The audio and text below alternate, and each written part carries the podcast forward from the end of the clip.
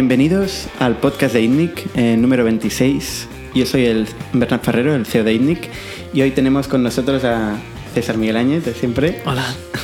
Y a, esta vez a Paul Narbona, eh, Product Owner de, de Typeform. Muy buenas. Eh, sería interesante hoy tocar el tema de Product y Project Management en, en startups. Es un tema muy recurrente de amplia discusión eh, internamente aquí en ITNIC, pero en general yo creo en todas las startups. Eh, todos hacemos y rehacemos las metodologías cada tres meses probablemente. Mm. Em, pero estaría bien empezar con tu historia, Paul. Eh, ¿Cómo has llegado a Typeform? Em, bueno, pues mi historia empieza un poco... Yo soy de Barcelona, eh, pero y empecé a estudiar aquí Ingeniería Industrial el primer año y me salió la oportunidad de, de irme a Estados Unidos con una beca deportiva y un poco tal y como estaban las cosas aquí hace 5 o 6 años, pues decidí hacerlo.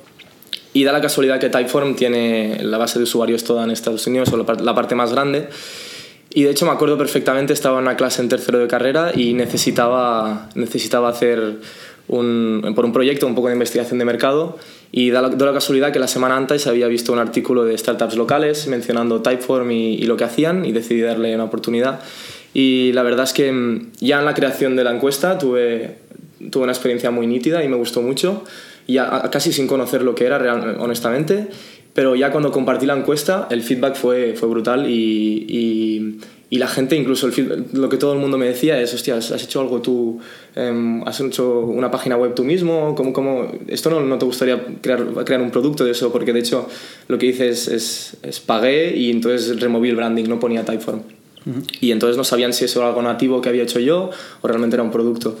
Explica un, un- un paréntesis, ¿qué hace Typeform? Sí. Para los que no lo conozcan. Sí, Typeform, a ver, tengo, tengo la definición aburrida y la, y la que es un poco más divertida, pero siempre, Divertida. siempre empiezo un poco por la aburrida porque es lo que me hacen decir. No, a ver, eh, Typeform al final es un software de recolección de datos online y básicamente puedes hacer todo tipo de formularios, desde encuestas, eh, formularios de contacto, formularios de registro de eventos, cualquier formulario que se te pase por la cabeza. Pero realmente, y por eso digo que es una definición aburrida, no hace justicia a lo que es Typeform. Yo creo que el, el valor un poco intrínseco de Typeform es que realmente ha convertido un proceso un poco, y esto lo iréis después en la presentación, ¿eh? pero un proceso un poco burocrático y aparentemente el, el rellenar formularios siempre ha sido históricamente algo un poco atado a la burocracia, que la experiencia no es, no es, buena y ha convertido esta, estos formularios más en una conversación que puede ser muy agradable a nivel de diseño, porque es un enfoque muy grande que tenemos, pero también a nivel de interactuar y un poco conversar con los, respon- con los respondents, que los llamamos, con la persona que está detrás del Typeform. Y ese básicamente creo que es el valor intrínseco de Typeform y de hecho estamos, lo estamos viendo que la, la industria de por sí la est- está validando nuestros, nuestro approach a, a, a los formularios porque realmente ya estamos viendo compe- em, la competencia un poco pivotando sus diseños a, a nuestra a nuestro un poco el unique selling proposition que es el, el, el una pregunta en pantalla, un diseño más conversacional. Ujú. O sea, facilitado, digamos, lo que sería una herramienta de encuestas. Eh, lo ha facilitado a nivel de usabilidad, de diseño, lo ha llevado al extremo de, de la, de la usabilidad. Exacto. podríamos decir, ¿no? Sí, sí. Y a la vez hemos visto, esto no solo es un, un detalle bonito de tener a nivel de usabilidad, sino que hemos visto que también se, lo, lo que consigue es que consigas más respuestas y de mejor calidad. O sea, tenemos el dato objetivo, es que tenemos una, una tasa de compleción o de finalización más alta de, de toda nuestra competencia, de todos los, los otros form builders. Mi pregunta siempre con estos datos es, ¿de dónde sale el benchmark? ¿Quién ¿De dónde sale el benchmark? Bueno, em, yo me quiero creer, nos creemos al equipo de data interno. Sí que es, después en marketing supongo se vende como se quiere, pero sí que em, yo he estado trabajando mucho con nuestro data scientist y, y te, te puedo asegurar que el benchmark de la, de la competencia no sé dónde sale, pero el nuestro sí que es, creo que está a un 56% de, de usuarios que entran a un Typeform y, y realmente dejan respuestas, cosa que es bastante alto. Muy bien. Además, eh, y eso sí es objetivo, Typeform ha experimentado un crecimiento desde su aparición eh, enorme, ¿no? Sí. Eh, de, a nivel de tracción de usuarios, no sé si hay cifra de negocio, no sé qué datos son públicos o que se pueden hablar, pero alguna referencia de volumen o que puedes sí. compartir. Em, la que seguro que puedo compartir y, y- y no creo que realmente no creo que estemos ocultando nada, ¿eh? pero la que seguro que puedo compartir y un poco siguiendo con la historia de cómo empecé en Typeform. Yo empecé en Typeform hace año y medio, acabando mis estudios en, en Nueva York y, y creo que fui el empleado 90. Ahora mismo creo que somos 180 en año y medio. O sea, es un poco, un poco da, da la, a la idea de cuánto hemos crecido y la velocidad a la que estamos em, creciendo. Em, entré apenas, creo que cinco meses después de, de, levantar la serie A, creo que fueron 14 millones o así. Em, no sé cuánto nos evaluaba eso, sinceramente, pero ahora hace cuatro meses creo que también hemos hecho la Series B, que si no me equivoco así rápido, quizás me equivoco, creo que fueron 32 millones.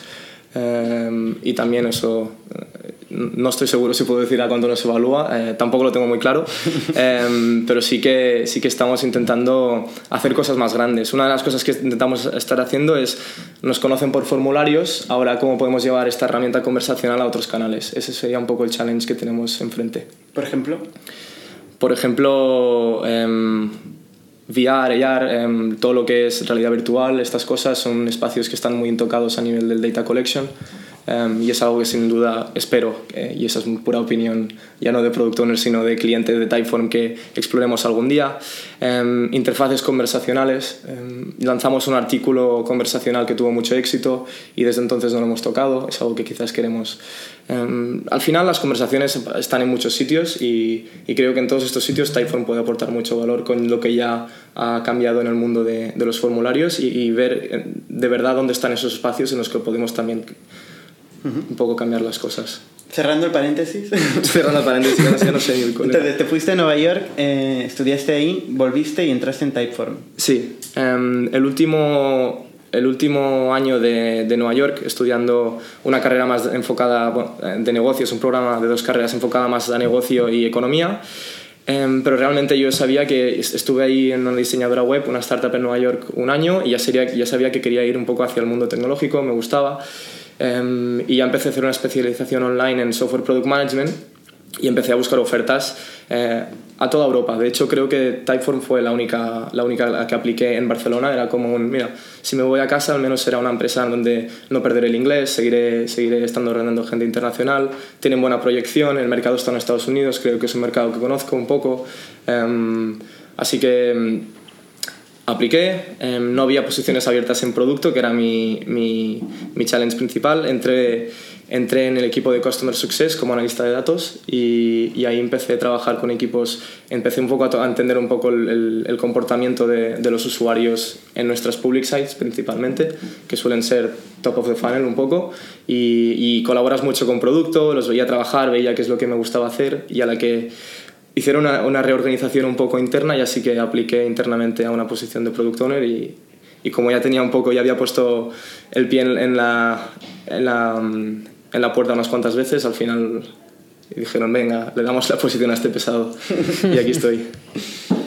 ¿Y eh, ¿qué, qué, cómo funciona el product management en, o el equipo de producto en, en, en Typeform? Uh -huh. Pues Aparte, justo es un momento en el que puedo dar una, una, un poco de contexto. Hasta ahora hemos estado, somos cinco equipos de productos que, que, que estamos un poco repartidos en, en, lo que es la user journey, el camino del usuario. Uh -huh. O sea, hay, un, hay una colonia de producto que, está, que se llama Discover, que ahora mismo trabaja con todo lo que es el, el top of the funnel otra vez, el public sites, eh, cómo atraer a captar esos, gente, captar gente, exacto, hacia el, hacia el producto. Uh -huh. Después ya estaría Subscribe, que es el, el equipo que, que trabaja con, con ya la suscripción del usuario. Eh, hasta hace poco teníamos un, un environment demo un, donde pudieran probar el producto, todo esto, y así vamos avanzando por la user journey. Yo, de hecho, trabajo en la última, que es Conclude, que es, el, es la parte donde trabajamos básicamente con los resultados. Eh, dentro de, este, de esta colonia de producto hay tres equipos y básicamente hay un equipo que trabaja de hecho hay dos, pero ahora mismo tenemos tres porque hay un equipo que está más enfocado simplemente a la, base de datos y hay otro que es más a nivel de implementación en el producto, en el panel de resultados. Yo concretamente mi charla la voy a enfocar mucho a, este tercer equipo que es el de integraciones y es donde hemos podido eh, realmente hemos tenido dos experiencias muy opuestas a nivel de agilidad y, y no, quiero presentarlas hoy. Déjame hacer un paréntesis, sí. otro paréntesis. Sí, sí. que es que hemos cogido a Paul eh, hoy, justo cuando venías a hacer una charla sobre Agile en Es verdad. Porque la gente en nuestra audiencia no tiene el contexto de, de la charla. Es verdad. Eh, y de hecho hablarás de Agile, Dual Track Agile, hmm. que ahora también nos contarás un poco de en qué consiste. Sí, um, bueno, una de las cosas que digo en la presentación es que intentemos evitar, bueno, al menos en Typeform intentamos evitar lo Dual Track Agile, porque es un, bueno, eh, eh, no pasa nada, pero realmente es un poco innecesario que vayamos sumando más palabras que suenan a metodologías o frameworks. Y al final lo llamamos por lo que es con el equipo, em, es discovery y delivery, el descubrir y el entregar. Antes de entrar, perdona, en el, sí, Dual Track Agile, me, interesa que profundices un poco más en, cómo funciona el equipo de, de producto en, Typeform. ¿no? Hablas de colonias. ¿Qué significa una colonia? Vale, es una discusión extensa, pero la colonia al final es, el significado es alrededor de, de, qué, de qué paso de, la, de ese camino del usuario estamos, estamos trabajando. La idea es que, como he dicho con Club, trabajan todo alrededor de resultados, que es el último paso para un usuario. ¿La colonia es un grupo de gente? Colonia, al final, es, en, en una colonia de Conclut, en principio, hay tres equipos de productos multifuncionales ya. O sea, ahí sí que es el, el, equipo donde tienes diseñador, ingenieros, tienes eh, UX, tienes product owner. Y entonces hay tres equipos dentro de este área de enfoque un poco, que es el de resultados. O sea, al final Colonia solo lo que da es un mensaje de los equipos que están en esta colonia trabajan en esta parte de, del, del, viaje del usuario. ¿Y las colonias estas son completamente herméticas o la gente cambia de, entre equipos? Sobre todo a, nivel de ingeniería, sobre todo estamos viendo que la gente cambia mucho. Son, son obviamente los ingenieros por definición son súper curiosos y, y, les encanta estar tocando diferentes partes de la, del, del codebase y, y, somos, sí, nos vamos moviendo. Creo que de hecho los product owners somos lo que menos nos movemos de equipo a equipo y la verdad es que, que, es algo que quizás deberíamos hacer más. Tiene sentido porque tal y como lo estoy entendiendo, eh, básicamente lo que, lo que dividís es el producto. el hmm. producto se divide en cinco partes con objetivos de negocio cada una y luego las partes de diseño e ingeniería pues no está tan atada al producto, ¿no? Pero el product owner es normal que tenga el, hmm. esta parte del producto en la cabeza. ¿no? Sí. Y a todo eso ahora mismo estamos rompiendo esta organización y nos estamos reorganizando de otra manera porque sí que hemos, sí que hemos encontrado em, que se creaban algunas dependencias y y realmente a veces que estudiábamos un tipo de usuario, queríamos crear un, tipo de camino para, para él, y, pero no, no, estaba en la prioridad de otros equipos y entonces quizás teníamos dependencias en otras partes. Y ahora estamos, bueno, probaremos, es un experimento, un, un approach un poco más em, horizontal a nivel de que un equipo pueda coger de la mano al usuario cuando entra en el producto y llevarlo hasta resultados y así no perder el contexto. Esto me lleva a cómo definís o cómo Typeform define el roadmap eh, del negocio. Entiendo que hay un roadmap a alto nivel y luego cada una de estas colonias tiene un, su roadmap o cómo funciona. Sí, em, ahora estamos, sinceramente, honestamente, estamos un poco en una zona un poco gris porque estamos viendo este cambio y claro, todo, todo lo que pertenecía a un equipo ahora queda un poco en el aire y, y otros equipos tienen que coger por piezas, eh, pero históricamente, bueno, no es desde que yo estoy, normalmente lo que ha habido es un ejercicio desde el, el equipo de leadership, desde el equipo un poco de, de los CTO, CEO, eh, VP of Product, VP of Growth. Estos, esta gente nos daba una dirección a nivel de áreas de enfoque. Eh, siempre hemos intentado y siempre creo que han hecho un gran trabajo en, no intentar tirar soluciones hacia abajo. Eh, obviamente con el equipo quieres trabajar con, con, áreas de oportunidad y no con, con soluciones. Y, y, entonces nos han dado más áreas de enfoque. Ahora mismo estamos trabajando con OKRs, como los de Google, que básicamente es un objetivo a nivel de empresa un, una métrica que tenemos que afectar y a partir de aquí nos dan la autonomía de, de, encontrar las diferentes iniciativas para cómo mover estas métricas. ¿Ejemplos de métricas? Ejemplo de métricas, por ejemplo, la, la que yo trabajaré ahora eh, de aquí en adelante es básicamente eh, captar 30.000 Creo que puedo decir ese número. 30.000. ya lo he dicho. Sí, sí, lo he dicho. o no he dicho el qué, por eso. Eh, 30.000 nuevos usuarios que activen el, el, MIU, el Monthly Active Users. Eh, esa es nuestra métrica, por lo tanto es un ejercicio no solo de adquisición, de, de traer nuevos usuarios, sino de asegurarte de que estos usuarios activen. Y la definición de que activen es que es, en, internamente em, es que tengan 10 respuestas en, en, en un Typeform una, bastante ambiciosa, por cierto. O sea, la métrica de activación de un usuario que crea una encuesta es que reciba 10 respuestas, En, en, dentro de un mes. Y eso los, eso los hace considerar monthly active users activos durante ese mes. O sea, no es que creen encuestas, no, es que le respondan. no, porque realmente hemos identificado que el valor de Typeform es cuando recolectas la data, no cuando creas el Typeform. O sea, la métrica de activación es una de las grandes discusiones también en, las startups, ¿no? Por ejemplo, en Factorial, César. Sí, ahora tenemos, eh, bueno, hemos cambiado la métrica recientemente porque antes no estábamos teniendo en cuenta el churn, porque, bueno, o sea, acabamos de empezar con el producto y tampoco hacía mucha falta tener en cuenta el churn. Y básicamente nuestra métrica eh, es que una empresa se considera activa si durante los, si durante los últimos 30 días eh, al menos tres empleados han entrado en Factorial. Porque consideramos que pues los empleados, los, empleados pueden entrar pero no pedir vacaciones, pero pueden ver su nómina en Factorial o pueden ver las vacaciones de los demás. Entonces entendemos que para nosotros, en, el estado en el que estamos, cuanto más simple la métrica sea mejor. Y, bueno, esta era suficientemente simple como para que la implementación sea fácil en distintos puntos, tanto en analítica como en, el, en el los funnels de marketing, etcétera, etcétera. Y, sí, o sea, lo, que dice Bernat es cierto, es, una métrica que, que llegar a ella cuesta bastante, bastantes charlas. Pero veo un paralelismo entre, entre las dos empresas, porque ya no es que la persona que crea, o el administrador, eh, o la persona de recursos humanos en el caso de Factorial, cree o llene toda la información del empleado. No, no, el éxito de Factorial no es ese. El éxito de Factorial es conseguir crear una herramienta eficaz de comunicación con el empleado, con lo cual tiene que entrar el empleado. ¿no? Y eso nos lleva también a, a, utilizar como métrica de activación la entrada del empleado. Es parecido a la conclusión sí, de sí, sí. Claro, al final, como os decía, si, si, el, si un poco el valor intrínseco que creo yo tiene Typeform es el hecho de que a través de un diseño más conversacional y una interacción más semejante a una conversación, consigues más y mejores respuestas, el valor está ahí si, si tú creas una encuesta pero no consigues ni más ni mejores respuestas, realmente Typeform no, no explota todo su potencial. Y por eso creo que esa ha sido un poco la definición de activación.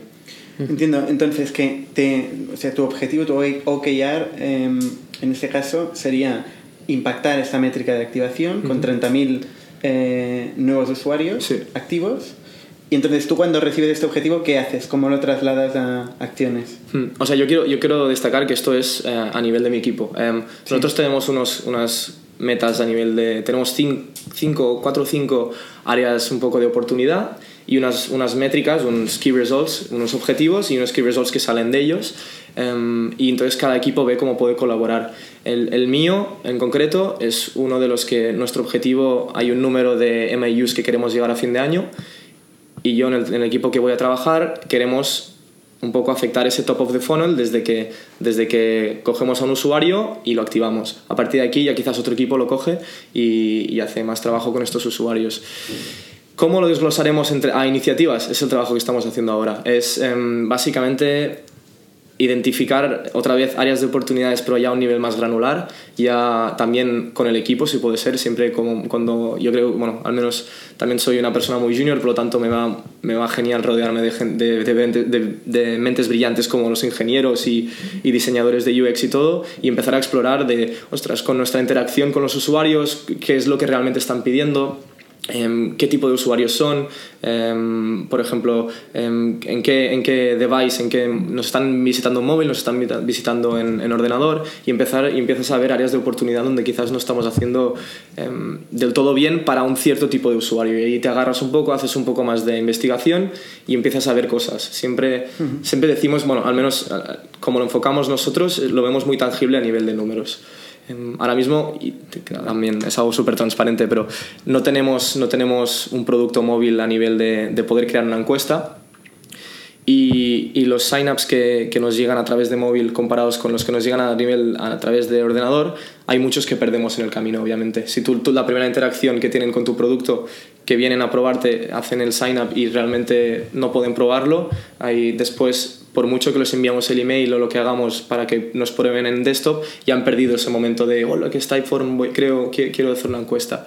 Y entonces ahí, por ejemplo, hay una oportunidad, que es una que ahora mismo, hoy mismo estaba trabajando en ella y, trabajaremos con el equipo. Pero lo que no entiendo es cómo esto, estos son problemas generales, digamos, del producto no, no problemas de tu parte del journey.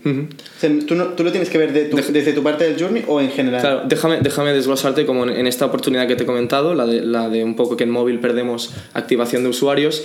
Tenemos muchos usuarios entrando en móvil, por lo tanto eso nos ayuda a nuestra, a nuestra meta de adquirir nuevos usuarios, pero la meta es adquirirlos y activarlos. Ahora tenemos un montón de usuarios que están entrando a través de móvil y los perdemos, porque no hay ese engagement.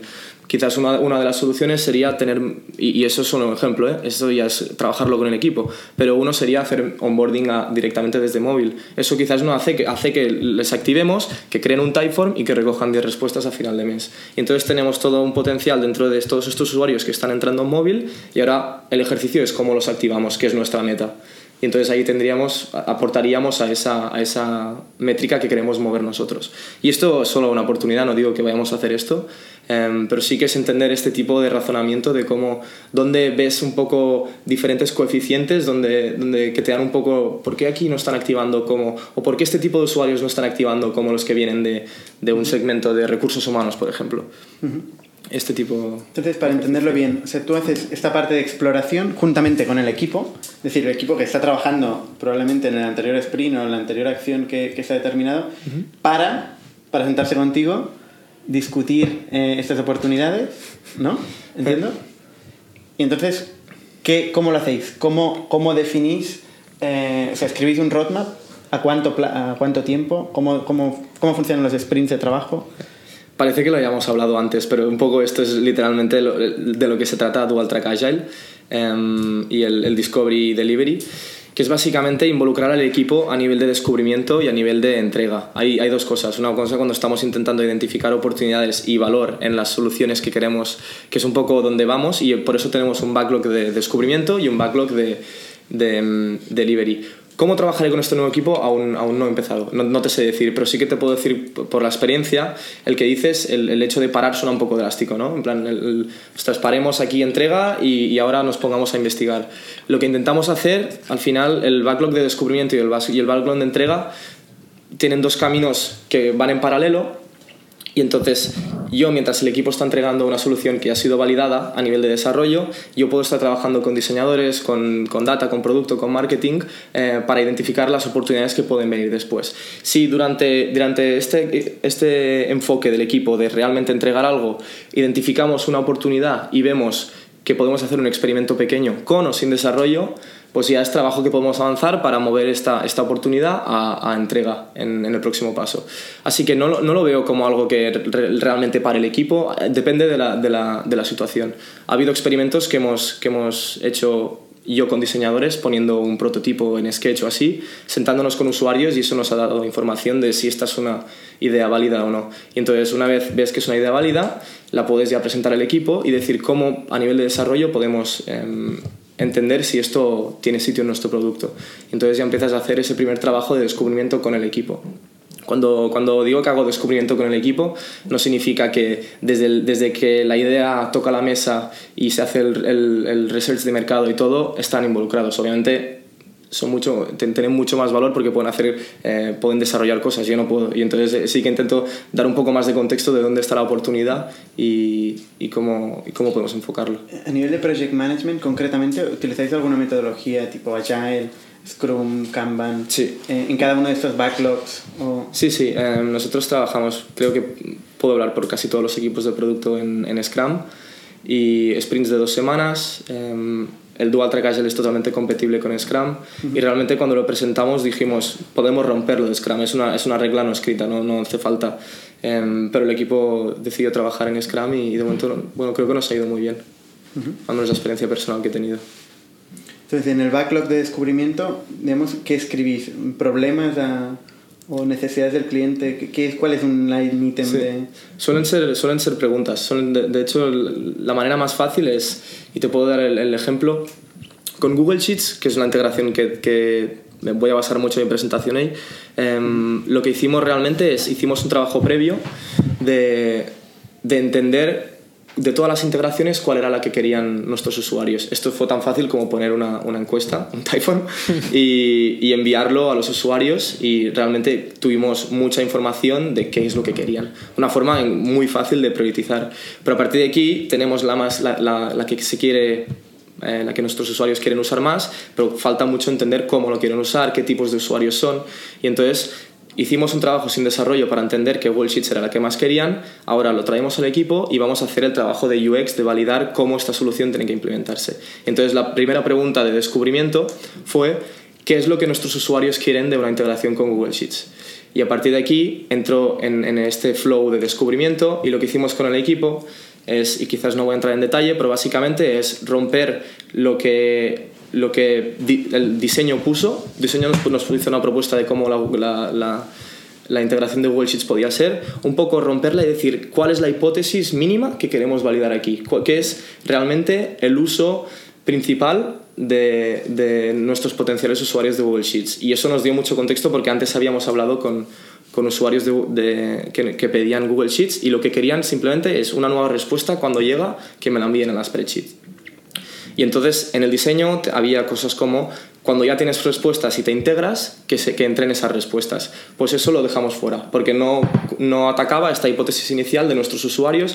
Lo que quieren es una respuesta nueva a la spreadsheet cada vez que llega.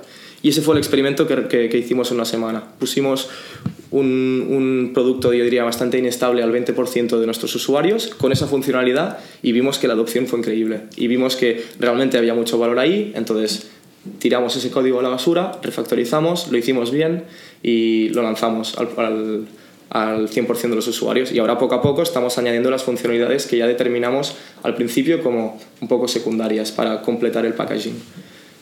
Pero sí que el ejercicio de romper realmente el, el de verdad por qué nos están usando y, y, por qué un producto tan barato a nivel de, de coste de desarrollo, que lo hicimos en una semana, el entender ahí qué tipos de usuarios y por qué les estamos ayudando con algo tan barato, nos dio la dirección totalmente para después enfocar lo que venía.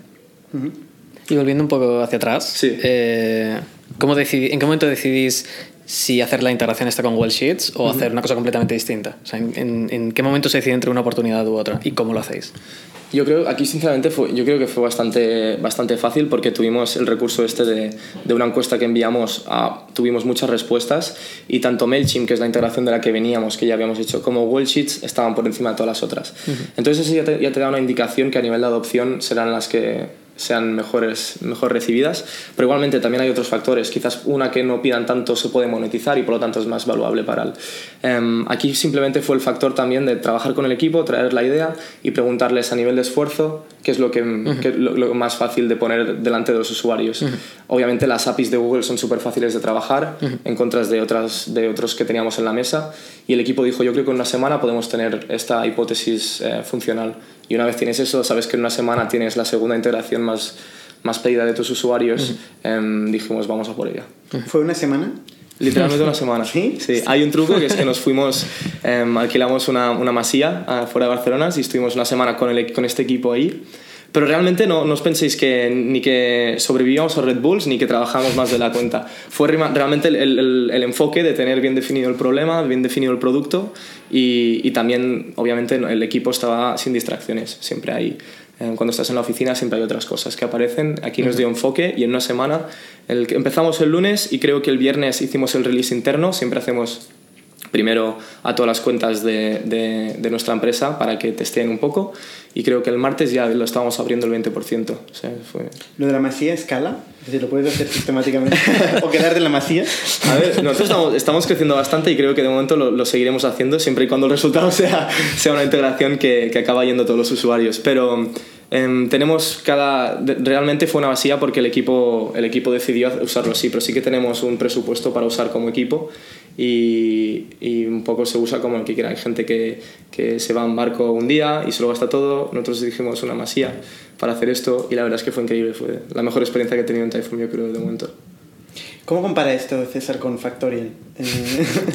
Nosotros no, no, no, vamos a masías. Por ahora lo plantearemos quizás, pero por ahora no. no. no. digo tanto lo de masía, sino cómo definir las prioridades ¿no? en el roadmap. Bueno, es más o menos similar al final. O sea, nosotros decimos eh, igual no, no, lo tenemos tan definido en papel, por así decirlo, vamos un poco más a saco, eh, pero sí que claramente tenemos una serie de oportunidades eh, que, que, desarrollar dentro del producto.